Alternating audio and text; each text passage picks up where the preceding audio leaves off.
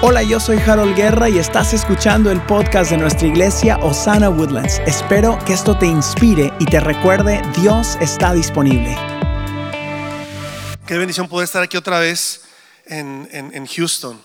Y, bueno, ser, ser parte de lo que Dios está haciendo aquí en, Osana Woodlands, ¿no? Creo, creo que es una, una, una iglesia que va a bendecir a muchas personas. Y qué rico que ustedes son parte de esa historia que el Señor está haciendo aquí en, Houston. Así que siéntase privilegiado porque de aquí a unos, no sé, tres, cuatro, cinco años, cuando esto ya sea una cosa impresionantemente más grande, usted puede decir, yo fui parte de ese inicio.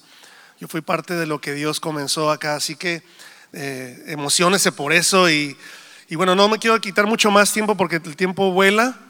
Eh, yo lo que quiero compartir con ustedes a- a- en esta mañana, yendo, siguiendo el tema de, de la serie que, que el pastor Harold está compartiendo acá, eh, viviendo como triunfadores, es, la serie. Creo que una de las cosas, cómo podemos vivir como triunfadores, es teniendo familias sanas. Eh, creo, que, creo que una de las cosas que más afectan a nuestra sociedad, que más influyen a nuestra sociedad, que influyen a nuestras iglesias, en, en nuestro medio ambiente, es la familia. Y por mucho tiempo uno, eh, uno entendía que, bueno, hay que trabajar, ¿verdad? Hay que hacer cosas, hay que, hay que, hay que traer el dinero a la casa, hay que, hay que ministrar, hay que servir a Dios y estamos afanados en todas esas cosas. Y una de las cosas que más olvidamos es la familia.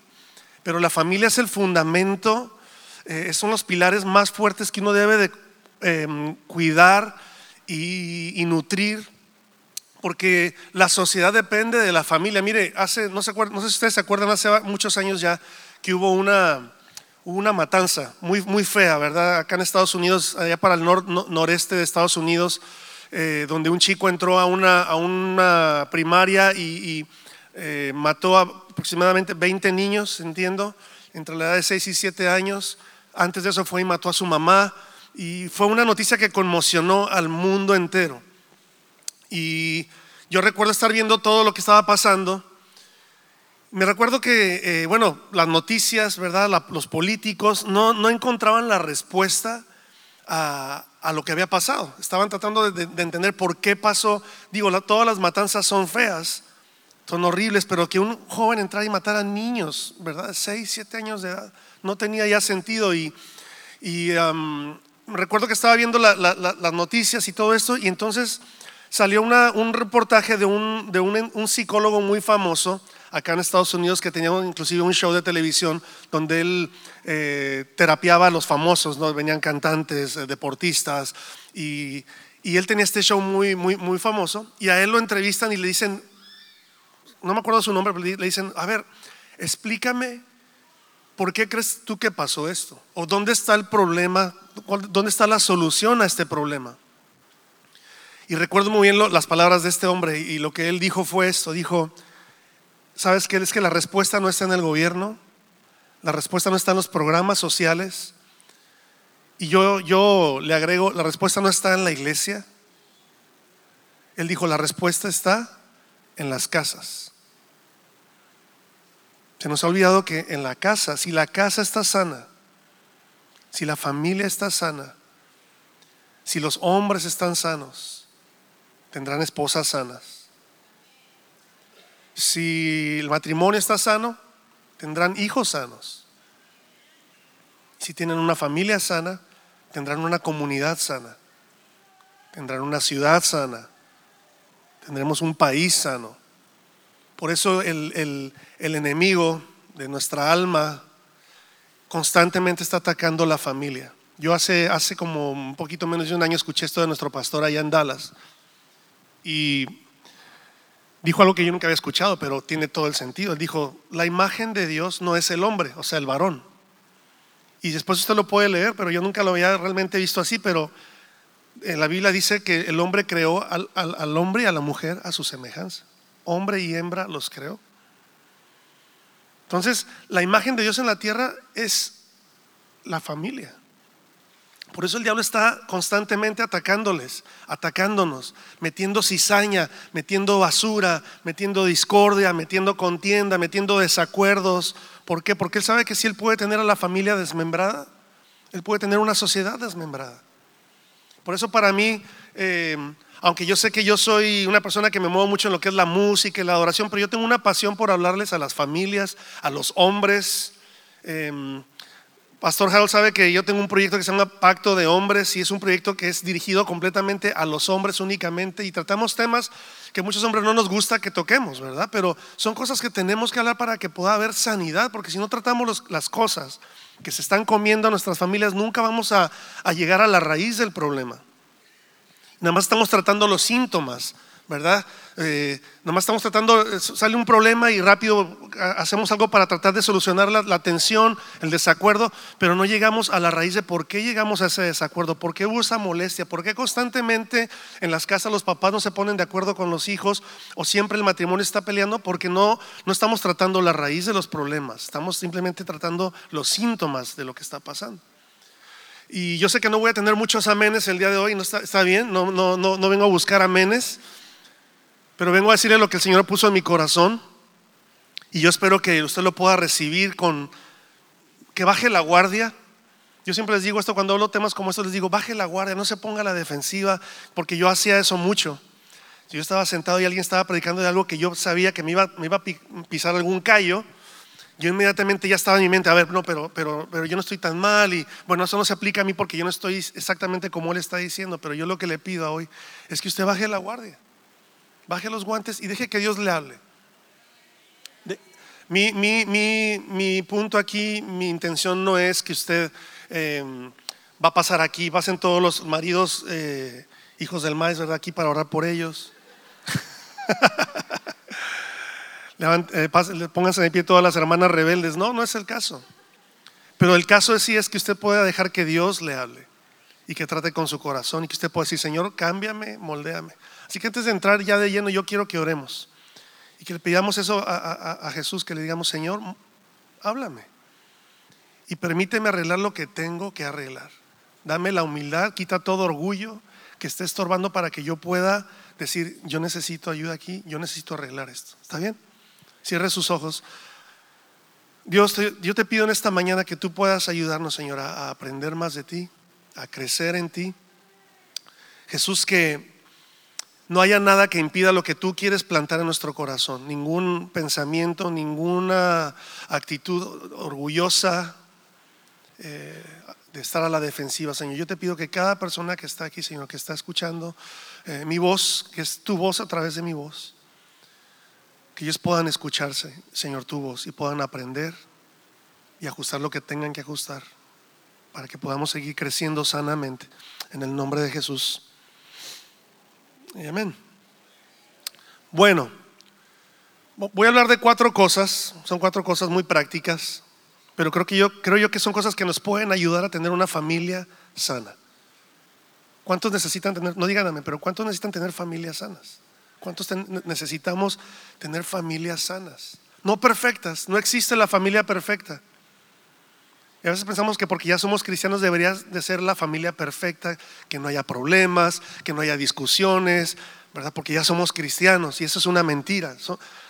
Cuando Jesús vino a salvar tu vida, Él no te hizo un robot perfecto. Sigue siendo humano, de carne y hueso y un pedazo de pescuezo. Y, sigues, sigues batallando y sigues peleando con las tentaciones y las luchas. La diferencia es que ahora tienes a Jesús que te ayuda a saber cómo hacerle para no tener que estar cayendo tanto en ese problema. Y para cuando, te, cuando fallas te puedas levantar y recibir el perdón de Jesús y puedas seguir caminando hacia adelante. Esa es la diferencia.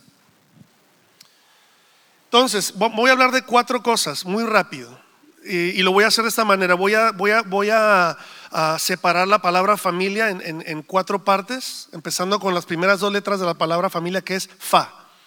Si va a apuntar, escriba fa. O si usted tiene memoria fotográfica, entonces eh, yo sé que la mayoría tenemos memoria fotográfica, así que se va a acordar. Fa. ¿Y de qué es fa? Es para fácil de perdonar y pedir perdón. Yo creo que una de las cosas que una familia sana debería tener es que seamos más fáciles para perdonar y pedir perdón. Fíjese lo que dice aquí en ah, Efesios 4:26. Dice, si se enojan, no pequen. No permitan que el enojo les dure hasta la puesta del sol, ni den lugar al diablo. O sea, es decir, nos podemos enojar. No está mal entrar en una discusión, no está mal decir no estoy de acuerdo en lo que está pasando. No está mal decir no me parece, no está mal de repente el papá por estar cansado llega del trabajo cansado y, el hijo hizo algo y el, y el, papá le grita, ¿verdad? Y le dice alguna palabra ahí que no debería decirle, burro. Ay, y te sientes mal porque dices que soy cristiano y no debería hablar así. Bueno, vuelvo a repetir, somos humanos y nos pasa. Y aquí dice, si te enojas, no peques. Ahora, ¿cómo, ¿cómo yo peco cuando me enojo? Pues la respuesta está ahí, dice, no dejes que pase mucho tiempo. El problema cuando nos enojamos y discutimos en la casa y hay tensión en la casa es porque no logramos resolver los problemas más rápido. Es decir, nos cuesta a veces pedir perdón y nos cuesta dar perdón. Y no sé cuántos eh, matrimonios que están aquí, y vuelvo a repetir, no digan amén, porque si la hermana dice amén y está el marido al lado suyo, va a estar en problemas, y viceversa.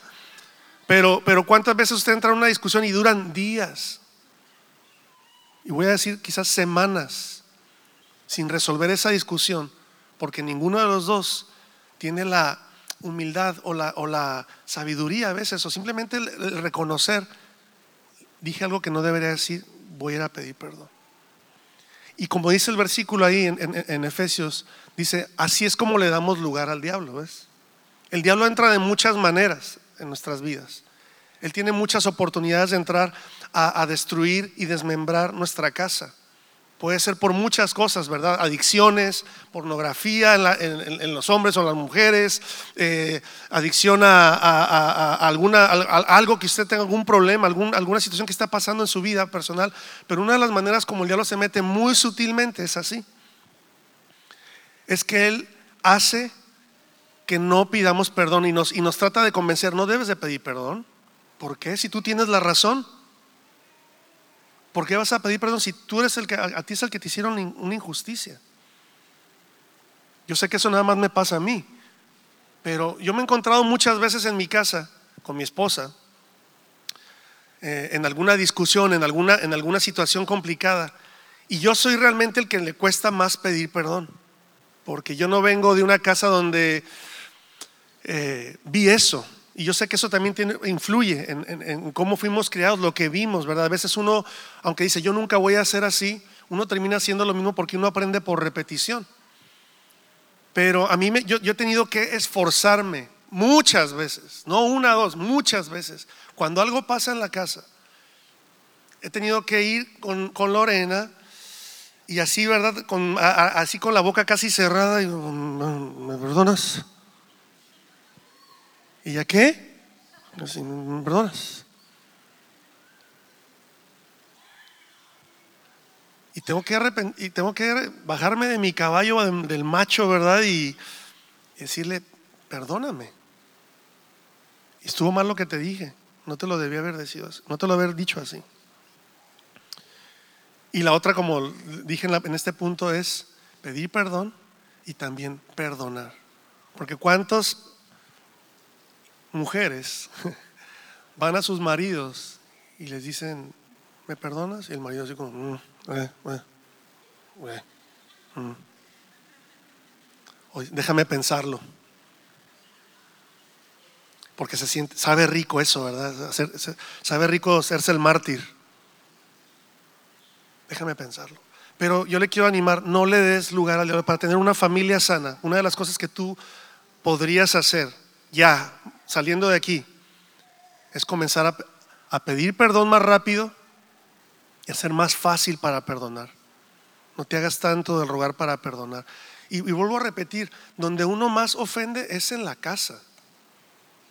¿Por qué? Porque aquí en la iglesia usted saluda a todo el mundo y gloria a Dios, sí, ay, qué bonito, ay, sí, qué bendición. Pero en la casa fuera máscaras. Y ahí es donde brilla el cobre, ahí es donde nos decimos lo primero que sale de nuestra, de nuestra boca. Y, y, yo he tenido que aprender a no callarme también, porque muchas veces yo me callaba, que para guardar la paz, pero la verdad es que a veces eso me ha afectado, porque a veces yo digo cosas porque, porque pues lo quiero decir para no quedarme callado, y ofendo y lastimo. Y después tengo que venir y arrepentirme. Y, y estoy hablando quizás mucho de matrimonios, pero eso pasa con nuestros hijos, hijos que están aquí yo sé que sus papás a veces les dicen cosas. en el momento, en la emoción del momento, en, el coraje del momento. Pero yo le quiero decir algo a, los hijos que están aquí, tus papás te aman. Y tienen lo mejor, para, quieren lo mejor para ti, pero ustedes como hijos deberían de aprender también a perdonar más rápido a sus papás, porque hay muchos jóvenes el día de hoy que el diablo se los está comiendo vivos. Porque andan ahí todos amargados, los hijos, andan ahí todos atufados, tristes, con ofensas, cargando ofensas por años y años, porque su papá le dijo algo hace 20 años. Su mamá la regañó y le dijo, y puede ser que sí fue injusto, puede ser que sí fue un abuso. Yo, yo tengo mi hija mayor y pobrecito los hijos mayores porque eso se llevan casi toda la, todo lo que uno está aprendiendo como papá, porque el primer hijo uno, está experimentando, ¿no? Y uno quiere ser el mejor papá y la mamá, y no, nosotros vamos a, educar a nuestros hijos bien, y, les va como en feria a esos pobres niños, ¿verdad? Porque no los dejamos hacer nada, los regañamos de todo y los queremos que sean así unos niños perfectos. Ya el segundo, no, no pasa nada, déjalo que haga lo que quiera. Y a mi hija mayor le tocó eso. Yo me acuerdo varias veces porque mi hija mayor y mi esposa, pues siempre hubo ahí como un, cariño muy especial, por no decir otra cosa. Y este, y de repente yo escuchaba así los gritos y yo me molestaba porque mi hija le estaba hablando, no, no con, con, con de una manera fea, pero yo sentía que no debía hablarle hacia su mamá. Entonces yo me levantaba, molesto ya, y me le paraba enfrente a, a, a y decía, no le estés hablando hacia tu mamá. Y mi hija se quedaba. Y después yo pensaba, pero ¿qué hice, verdad? La, la. Y por más que quizás yo fui y le pedí perdón y dije, perdón por haberte hablado así, pero si tu hijo no logras perdonar a tu papá porque vino y te habló así, tú puedes cargar eso por años y años y afectar tu vida, afectar tu matrimonio, afectar tus relaciones, porque hay cosas que no has soltado acá. Así que suelta esa ofensa. Que eso me lleva al segundo punto, a la segunda, a la segunda sílaba que es mi. Es fa, fácil para perdonar y pedir perdón, y luego mi, que es minimiza la ofensa. Quiero hablarles rápidamente de minimizar la ofensa. Dice Proverbios 19:11, las personas sensatas no pierden los estribos, se ganan el respeto pasando por alto las ofensas. Lo único que le quiero decir con esto es que no haga la ofensa más de lo que es. No haga el problema, el argumento más de lo que es. Si, al, hombre de la casa no le plancharon su camisa como usted le gusta, como usted piensa que debe ser planchada, no lo haga más de lo que es. Si no le gustó como su esposa le planchó su camisa, pues usted levántese y planchela usted.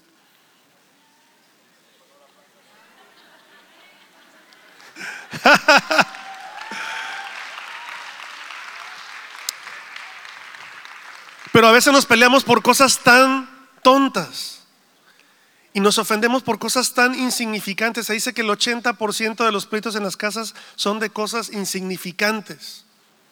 Que no, que cuando ya empiezas a hablar, ¿verdad? Y bueno, Jairo, que es un gran amigo, que yo sé que él es un, consejero y hasta tú me, tú me terapiaste algunas veces, me psicologió y todo. eh, ¿Cuántas veces no llegan gente a tu oficina o, yo he platicado con matrimonios así con, o personas y ¿qué está pasando? No, es que me dijo que no sé qué, es que no le gustó la comida y me... Come on. Estamos, estamos peleándonos por cosas que no tienen sentido. Y me gusta lo que dice Proverbios. Hay otro verso que dice, honra del hombre es pasar por alto la ofensa. La realidad es que a veces nos, nos ofendemos muy rápido perdón que se lo diga, pero es así, somos demasiados sensibles. Y yo creo que necesitamos tener cuidado porque vuelvo a repetir, el enemigo usa eso para meterse a nuestras casas. Hermana, si su esposo no le celebró la comida como usted quería, ¿verdad? Ahí estaba la hermana cocinando y, preparando, y uy, no, para cuando llegue a la casa y, le prepara todo, ¿verdad? y el marido llegó cansado con tantos problemas del trabajo, quizás lo regañaron, quizás le dieron una mala noticia, yo no sé qué tanto pasó en el trabajo y el hermano llega ahí a la casa y le sirven la comida y, mm, se va a dormir porque está tronado. Y la hermana ya está toda ofendida, la esposa, porque no le dijo que estaba rico y que no vio lo que puse. Perdón, pero, pero a veces es imposible hacer todo eso. Entonces no, no se ofenda tan rápido, no lo tome tan personal, no deje que esas cositas, como dice la Biblia, esas son las pequeñas zorras que se meten y destruyen todo. Entonces yo, le, yo, yo un consejo que yo le digo para que tenga una familia más sana es que minimice la ofensa. Ah, yo, yo, tengo que hacer eso mucho. Es otra cosa que yo tengo que hacer mucho porque eh, escuché esa frase, ¿verdad? Que a veces somos un poco rencorosos y, y como que nos ofendemos. Yo, soy, yo, yo tiendo a ser muy así. Lo tomo muy personal, muy rápido en mi casa. Y yo he tenido que aprender a no hacer todo personal. Quiero decirle algo, no todo gira a su alrededor. Las estrellas y el universo no giran totalmente a su alrededor. Hay personas que eh, están pasando por cosas. Si Harold un día el pastor Harold no le saluda porque pues, le pasó por enfrente y la vio, lo vio y, y, no le saludó, no lo tome personal, no se ofenda. Ya me voy de la iglesia porque el pastor Harold no me saludó. Y me vio, pero es que me vio, él me vio. Hicimos eye contact. Ya me voy de la iglesia donde sí me saluden y me tomen en cuenta. Y ya se ofendió la pobre persona. Ya todo. Harold se fue a su casa bien rico a comerse un steak, una carne asada. Y el hermano ya no puede ni comer del dolor de estómago. No, no quiero comer. Y estamos todos ofendidos ahí por tonterías.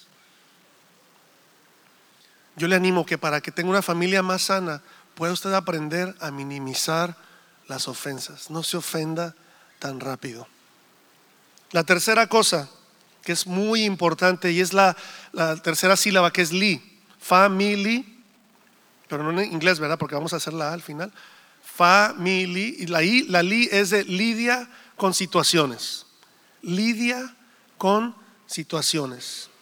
Mateo 5, 23 y 24 dice, por tanto, si traes tu ofrenda al altar y ahí te acuerdas de que tu hermano tiene algo contra ti, deja ahí tu ofrenda delante del altar y anda, reconcíliate primero con tu hermano y entonces ven y presenta tu ofrenda. Me encanta este verso porque Jesús les decía, tú me puedes traer la mejor ofrenda, puedes traerme tu mejor sacrificio, tu mejor servicio a Dios, ¿verdad? Tú puedes venir a la iglesia y servir a quien no sana agudas, tú puedes venir y hacer un chorro de cosas para Dios y sentirte orgulloso de lo que tú haces para Dios. Pero si no estás lidiando con situaciones que sabes que necesitas lidiar, Dios te está diciendo, ¿sabes qué? A mí no me vas a impresionar con tu gran ofrenda. A mí no me vas a impresionar con tu gran corazón de servicio. Mejor deja todo eso ahí y ve con tu hermano que tiene algo contra ti. Ni siquiera dice que tú tienes algo contra él. Dice, si, si tú sabes que esa persona tiene algo contra ti, si hay un problema que necesitas resolver, no me traigas tu ofrenda, déjala a un lado Ve y arregla eso y reconcíliate. Esa es una palabra muy importante, reconcíliate. Creo yo que eh, hace falta más que hablemos cosas en las casas que no estamos hablando. Y no hablamos muchas veces estas situaciones en las casas porque nos da miedo del resultado, nos da miedo de la reacción, nos da miedo de lo que vaya a pasar después de hablar. Y yo sé que hay maneras de hablar y hay maneras de, de, de tocar ciertos puntos en, la casa. Pero por eso este esta palabra que dice reconcíliate es muy importante. Porque cuando tú vas a lidiar con una situación en tu casa, la meta de, esa, de, tratar con esa situación debería ser que cuando termine esa, esa conversación se hayan reconciliado haya quedado mejor que como estaba. Entonces, cuando tú piensas así, ya no llegas acusando, ya no llegas diciendo, es que tú me hiciste, es que pasó esto, y empiezan los gritos, ¿no? Entonces, ¿cómo puedo yo tratar con esta situación para que al final termine mejor? Y yo sé que a veces los, los comienzos de esas conversaciones son difíciles. Pero lo que yo sí creo que es una necesidad urgente es que tratemos las cosas, que hablemos las cosas. Yo lo vuelvo a repetir, yo no, yo es la primera vez que yo estoy aquí en Osana Woodlands, yo conozco a Harold y algunos de, mis amigos que están aquí, pero no conozco a nadie más, pero lo que me, he dado cuenta en, en, mis años viajando y ministrando es cómo hay tantas personas, tantas familias que no están tratando con situaciones muy fuertes. Le platiqué del evento Pacto de Hombres que yo hago. Yo trato con hombres cristianos, pastores, líderes ¿Usted sabe cuántos hombres en la iglesia están con adicciones que están destruyendo su matrimonio, sus familias? ¿Cuántos hombres están teniendo que a veces doble vida? Y la mujer lo sabe y le da miedo confrontar a su marido por cómo vaya a reaccionar, qué vaya a pasar. Yo, yo escuché una historia una vez de una mujer que yo conozco que no quería confrontar, ella sabía de, su marido que andaba acostándose con medio mundo y ella no le quería confrontar porque ella sabía que si ella lo confrontaba, el marido se iba a ir de la casa y ella dependía completamente del sustento de su marido. Y yo sé que hay situaciones difíciles, ¿verdad? Que, que pasan en las casas. Pero que necesitamos de alguna manera con sabiduría, parar todo, agarrar un par de tazas de café y sentarse y decir, necesito hablar de esto contigo, necesito que tratemos esto. Porque allí también el enemigo está comiéndose a las familias, con las cosas que están escondidas con las cosas que no sacamos a la luz. Yo escuché una frase que me encanta. Dice, el diablo es el rey de, lo escondido, de, la oscuridad. ¿Verdad? Y ahí es donde él se mueve, en lo escondido, en donde nadie sabe. Pero una vez que las cosas salen a la luz, Jesús es el Dios de la luz. Y en la luz el diablo ya no tiene poder. ¿Entiendes? Cuando tú sacas las cosas a la luz, es cuando le estás dando la oportunidad de que Dios haga algo y empiece un proceso de sanidad y de restauración en tu casa. ¿Qué, no estás hablando con tus hijos que sabes que necesitas hablar? Nuestros hijos ahora no es como hace 20, 30 años o más, 40, 50 años, ¿verdad? Que los padres nos decían algo y, obedecíamos por miedo. No tanto por honrarlos a ellos, pero por miedo de, la paliza que me van a dar si no, los, si no hago lo que me dicen. Pero ahora nuestros hijos eh, eh, hacen cosas y nos da miedo hablarles porque nos, confrontan. ¿Por qué? No quiero. Y nos da miedo hasta cierta manera tratar ciertas cosas porque no sabemos cómo qué vaya a pasar, ¿verdad? Y qué, cómo vayan a reaccionar.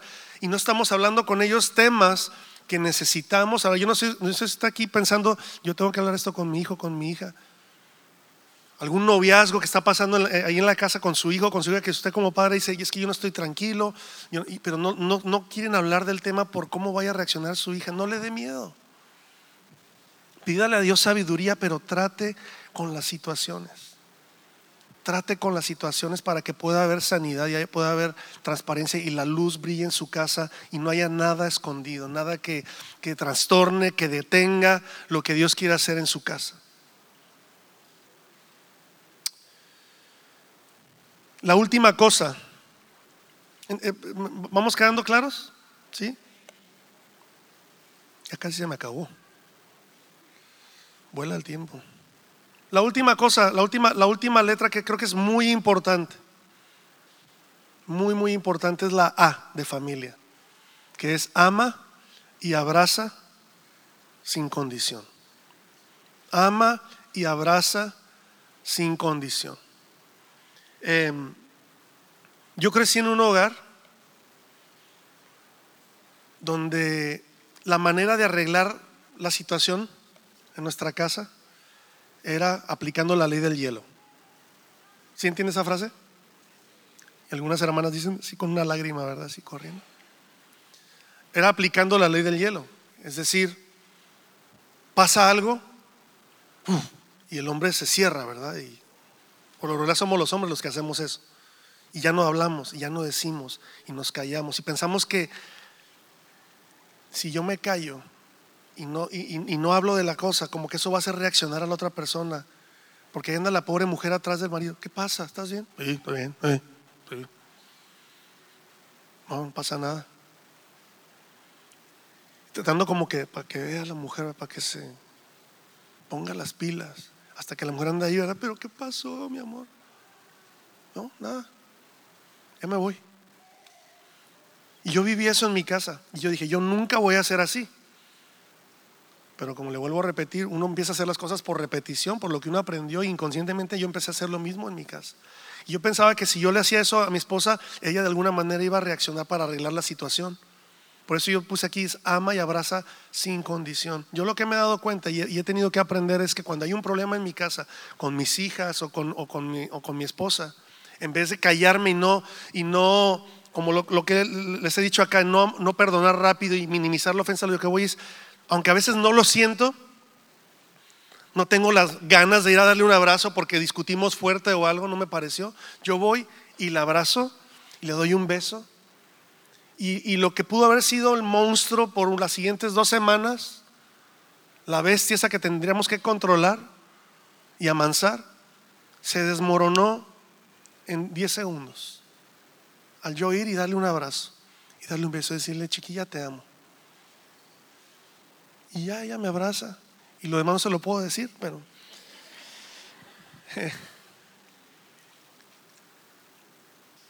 Y yo tengo esta frase que dice, un abrazo siempre va a llegar más lejos que un rechazo.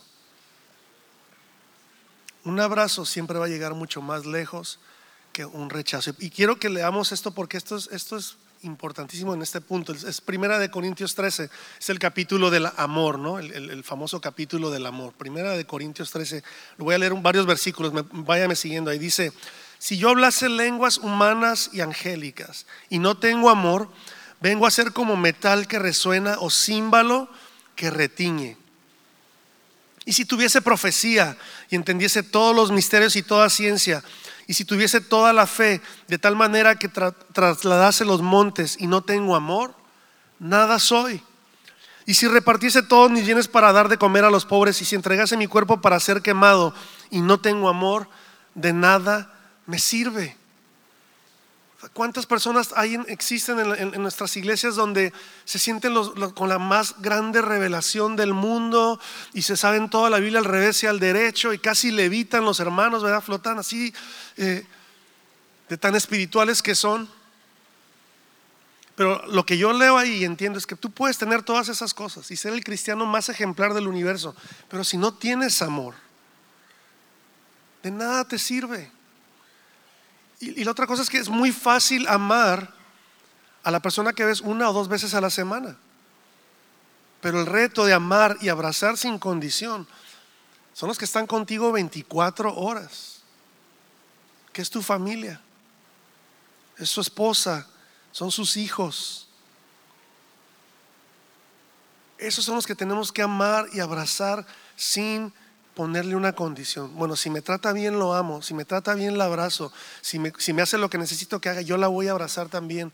Yo le voy a amar. No. Va a haber muchos momentos donde usted va a tener que abrazar sin sentirlo. Va a tener que ir a amar a su, a su esposa sin querer hacerlo. Porque yo le vuelvo a repetir, un abrazo siempre va a llegar mucho más lejos. Y ahí se desmorona todo el plan del enemigo todas sus artimañas de destruirlos, de, meterles ahí eh, trampas y, para que usted tropiece y haya más basura en su casa, se empiezan a desbaratar. Porque el, el amor, fíjese lo que dice aquí más adelante, dice, el amor es sufrido, es benigno, el amor no tiene envidia, el amor no es jactancioso, no se envanece, no hace nada indebido, no busca lo suyo, no se irrita, no guarda rencor. No se goza de la injusticia, mas se goza de la verdad. Todo lo sufre, todo lo cree, todo lo espera y la cereza en el pastel, todo lo soporta. El amor todo lo soporta. Hermanos, que ya, ya, ya, pues es que no es justo. Todo lo soporta. Aguántese. Porque usted ama. Yo, sé que una de las razones, digo, no, no, no es una revelación, pero es fácil entender que una de las razones por las cuales existe Osana Woodlands es para que las familias sean sanas. No es nada más para tener un culto bonito y chévere, es porque hay un deseo de que las casas sean casas sanas. Vuelvo a repetir, no casas perfectas no casas eh, sin problemas. Me encanta lo que dice mi esposa. ella lo dice para los matrimonios. Dice, un matrimonio exitoso no es un matrimonio sin problemas, pero es un matrimonio que sabe resolver sus problemas. Y yo lo, lo vuelvo a decir esto, pero para las familias, una familia exitosa no es una familia que no tiene problemas, pero es una familia que ha sabido cómo resolver sus problemas. ¿Y cómo, cómo sabemos cómo resolver nuestros problemas? Pues parte de lo que podemos hacer es lo que yo le acabo de compartir. sea más fácil para perdonar. No deje, no deje que pase mucho tiempo. No se vaya a la cama con, con, con su mujer sin resolver cosas, sin haber perdonado, sin haber pedido perdón, porque ahí es donde el enemigo se va a meter, a empezar a meter basura a su cabeza. Minimice la ofensa. No haga las cosas más de lo que son. Le repito el verso, honra del hombre es pasar por alto la ofensa. Lidie con situaciones. Yo siento y sé que algunos de ustedes van a tener que, antes de que pasen 24 horas, irse por ahí a tomar un café. Quizás usted con alguno de sus hijos o, algún matrimonio y comiencen a hablar de cosas que no estaban hablando. Que pensaban, no, pues el tiempo se los llevará. No, el tiempo no se lleva nada. Usted tiene que tratar con esas cosas. No le dé miedo, no deje que el enemigo le convenza a que algo malo va a salir de esto. Que eso me pasó a mí, lo digo por experiencia. Algo malo va, si yo hablo, algo malo va a suceder. Ese es el enemigo. Usted lo hace con sabiduría, diciendo, Señor, guíame, dame las palabras. Yo me acuerdo, eh, yo hice una, hace muchos años yo tuve que hablar con una persona y yo iba temeroso de hablar con esa persona. Y yo no sabía qué le iba a decir. Y lo primero que yo le pude decir fue, y yo le dije, Señor, dime, dame las palabras porque yo no sé cómo le voy a decir lo que le tengo que decir. Y Dios me dio las palabras. Y como yo empecé la conversación, desarmó todo y pudimos hablar y llorar. Y cuando terminó eso, se sentía como que casi podíamos volar de lo ligerito que nos sentíamos. Hay que tratar con las cosas. Hay que hablar las cosas. Y ame y abrace sin condición. No nada más cuando, cuando hay algo que pasó para su beneficio, cuando todo está en contra de usted. La ofensa, el enojo, hay tensión en la casa, usted entra y diga, yo voy a abrazar a mi esposa, aunque no se deja al principio, ay no, quítate mi amor, quítate. No, que quítate, venga para acá. y abrace y ame sin condición.